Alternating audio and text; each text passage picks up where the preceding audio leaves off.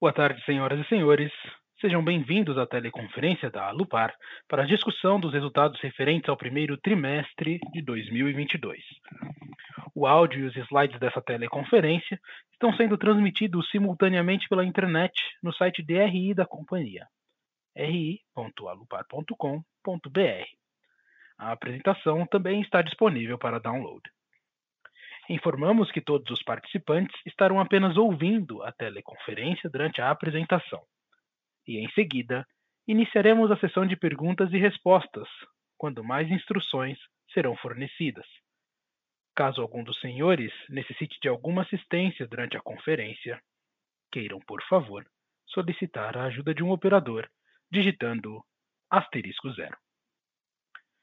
Informamos que previsões acerca de eventos futuros estão sujeitas a riscos e incertezas que podem fazer com que tais expectativas não se concretizem ou sejam diferentes do esperado.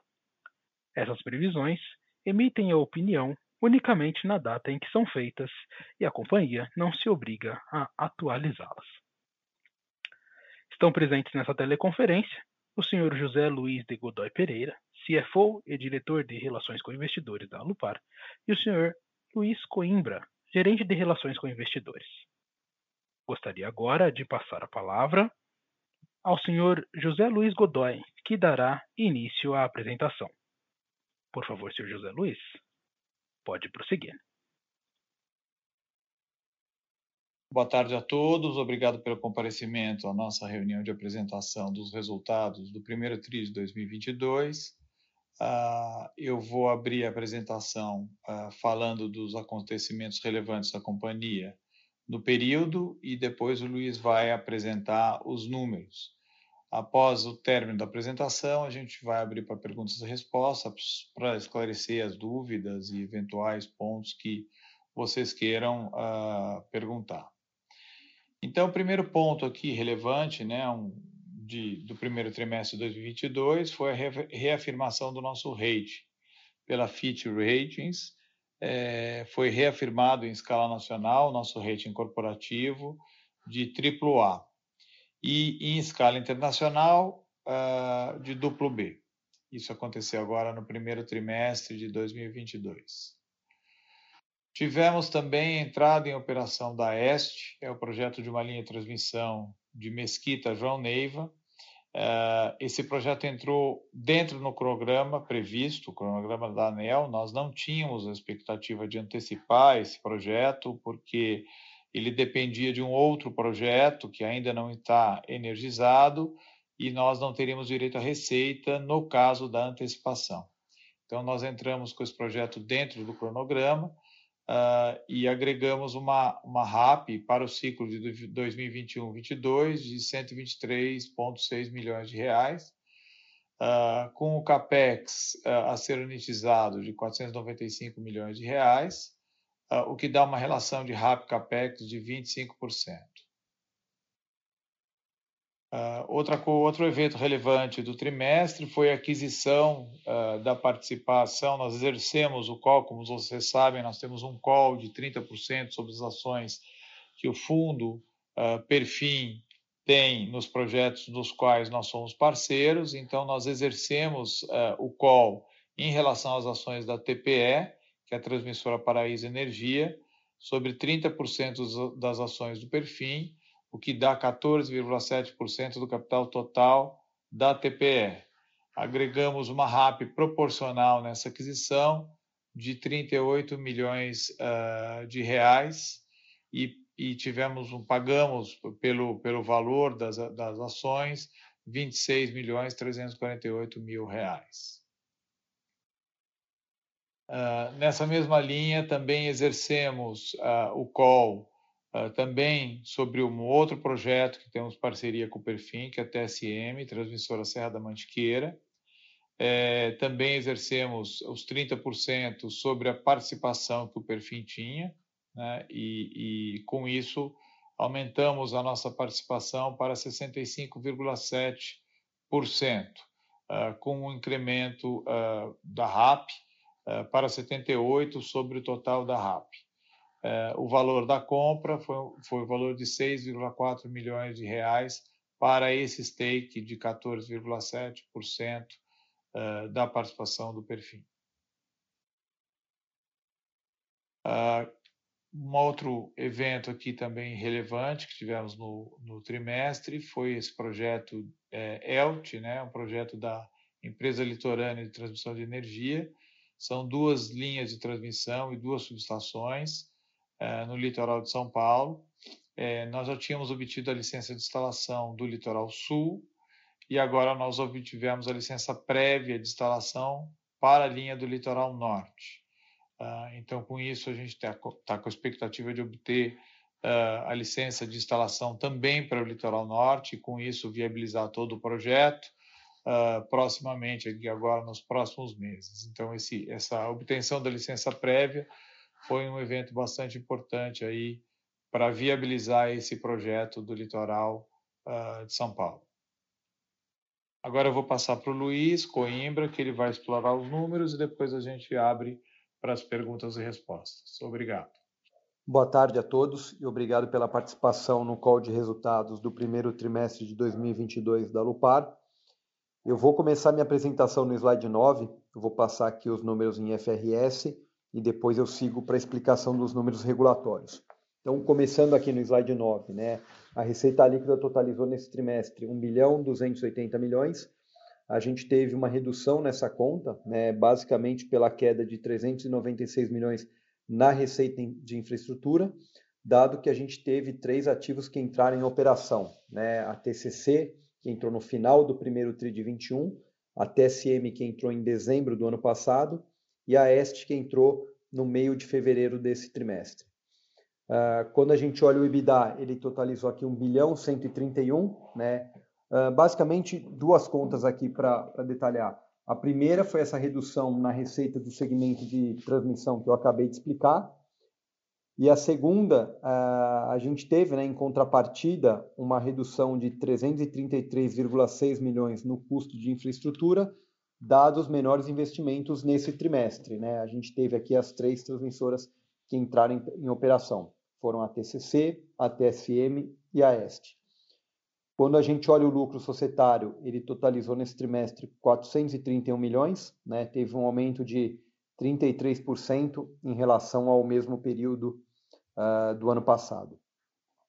Seguindo agora aqui para o próximo slide, a gente apresenta os números regulatórios. Então, começando pela receita, ela totalizou 713,7 milhões, teve um aumento aqui de 26,7 esse aumento ele é basicamente pelo aumento no faturamento das transmissoras. Né? Então, a gente teve um aumento de 95,4 milhões em razão da entrada em operação da TCC, da TSM e da EST, e a gente teve um aumento de 73,2 milhões em razão do reajuste da RAP.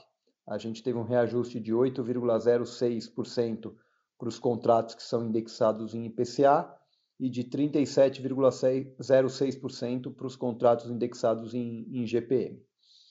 Uh, ah, o EBITDA ele totalizou aqui 622 milhões nesse trimestre, né? teve um crescimento aqui de 34,9%. Uh, ah, vou destacar duas contas aqui. Né? A primeira, primeira variação significativa foi esse aumento de 169,6 milhões no faturamento que eu acabei de explicar e a gente teve uma redução de 18,2 milhões na conta outras despesas. Né? Aqui, na verdade, a gente teve uma contabilização extraordinária de 16,7 milhões na, na linha outras receitas né, da UHLA Virgem, dado que a gente teve um, um ressarcimento pela seguradora em razão de problemas que a gente teve ao longo da implantação da usina, né? mais especificamente aqui em relação à construção do túnel de adução.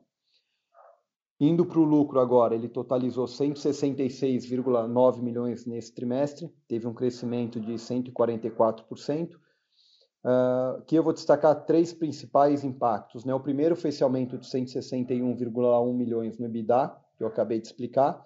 Depois a gente teve um aumento de 29,9 milhões na conta de depreciação, basicamente né, pela entrada em operação comercial da OHL Virgem, e das transmissoras TPE, TCC e TSM. E a gente teve um aumento aqui de 15,2 milhões no resultado financeiro, principalmente pelo aumento no IPCA nesse período. Né? O IPCA ele é responsável é, pela indexação de 55% do endividamento consolidado da Alupar. Seguindo agora para o próximo slide, a gente apresenta o endividamento da holding. A controladora ela contabilizou uma dívida bruta de 678 milhões, né, uma posição de caixa de 513 milhões, totalizando uma dívida líquida aqui de 164,8 milhões. Uh, o endividamento da holding ele consiste atualmente apenas em uma dívida, né, que é a sétima emissão de debêntures, que é 100% indexada em CDI e tem o, o, seu vencimento nos anos ali de 2024 e 2025. Tá? Passando agora para o próximo slide, a gente apresenta as informações do endividamento consolidado. Então, a dívida bruta ela totalizou 9 bilhões 938 milhões a gente apresentou uma posição de caixa de 2 bilhões 128 milhões, totalizando uma dívida líquida aqui de 7 bilhões 809 milhões. Quando a gente olha a estrutura de dívida, né, não tiveram variações significativas. A maior parte da nossa dívida, 55%, permanece indexada em PCA, seguida pelo CDI aqui com 29%. Uh, ah, a dívida em cesta de moeda, né, que é referente aos projetos da Colômbia e do Peru, encerraram esse trimestre representando cerca de 10% do, do endividamento total da, da companhia. Uh, no próximo slide agora a gente apresenta aqui o cronograma de amortização da dívida. Então o perfil da dívida ele permaneceu bastante alongado. A gente tem aqui 36% dos vencimentos concentrados após 2027. A holding tem o vencimento da, da sétima emissão, né, distribuído ali nos anos de 2024 e 2025 e os ativos de transmissão e geração têm os vencimentos distribuídos aí ao longo dos anos, né, de acordo com a expectativa de geração de caixa operacional de cada um deles. Uh, com isso eu finalizo aqui a minha apresentação e a gente pode dar seguimento para a sessão de perguntas e respostas. Obrigado. Senhoras e senhores, iniciaremos agora a sessão de perguntas e respostas para investidores e analistas. Caso deseje fazer alguma pergunta, por favor digite asterisco 1. Se a sua pergunta for respondida, você pode sair da fila digitando asterisco 2. Por favor, aguardem enquanto coletamos as perguntas.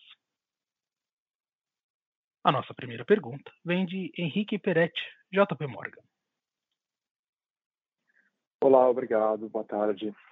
É, a minha pergunta é sobre o leilão de transmissão no dia 30 de junho é um dos maiores leilões dos últimos anos. A gente tem um capex total de 15,3 bilhões. A pergunta que eu tenho é, na opinião de vocês, essa estimativa de capex ela está alinhada com, com os últimos orçamentos após né, todo o cenário inflacionário e de commodities que a gente tem visto não só no Brasil como no resto do mundo? Então, a primeira pergunta é se esse capex está adequado. É, se a opinião de vocês pode acabar ficando mais caro do que essa projeção aí do governo que foi feita alguns meses atrás. A segunda parte da pergunta seria o apetite de vocês para esse leilão, se vocês têm interesse em algumas linhas. A gente tem né, linhas praticamente todos os estados do país. É, qual a percepção de retorno é, e de competição aí dos países locais e dos países estrangeiros? Obrigado.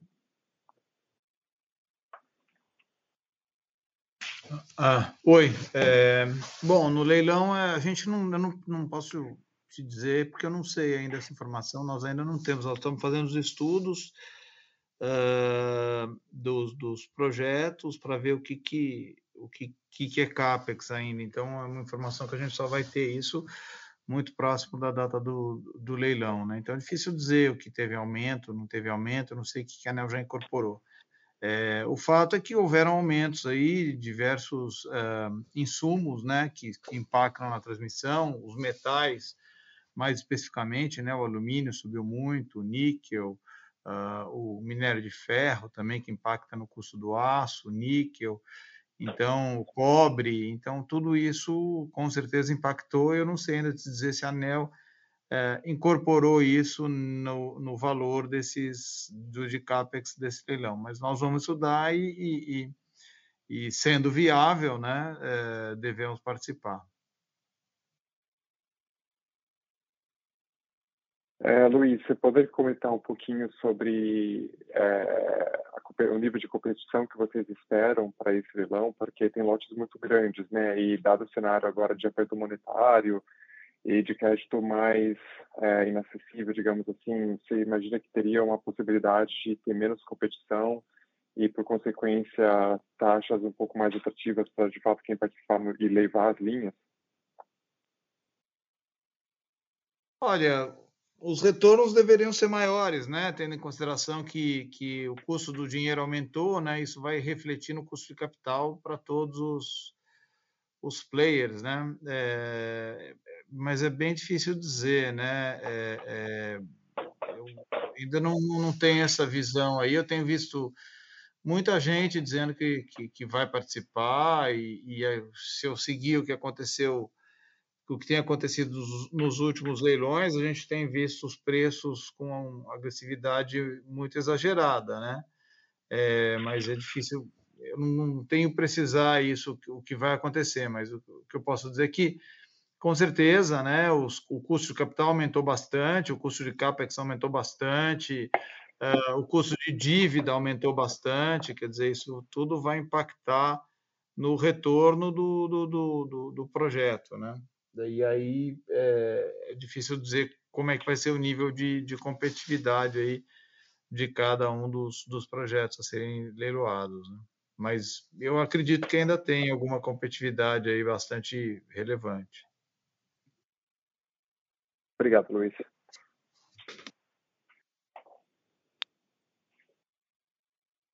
Senhoras e senhores, lembramos que para fazer perguntas, por favor, digitem asterisco 1. Por favor, aguardem. Encerramos neste momento a sessão de perguntas e respostas. Gostaria de passar a palavra ao Sr. José Luiz para que faça as considerações finais da companhia. Bom, então mais uma vez obrigado pelo comparecimento de todos e colocamos companhia, deixamos a companhia à disposição de vocês para mais esclarecimentos aí. É, uma boa tarde e até a, até a próxima. A teleconferência da Alupar está encerrada. Agradecemos a participação de todos e tenham uma boa tarde.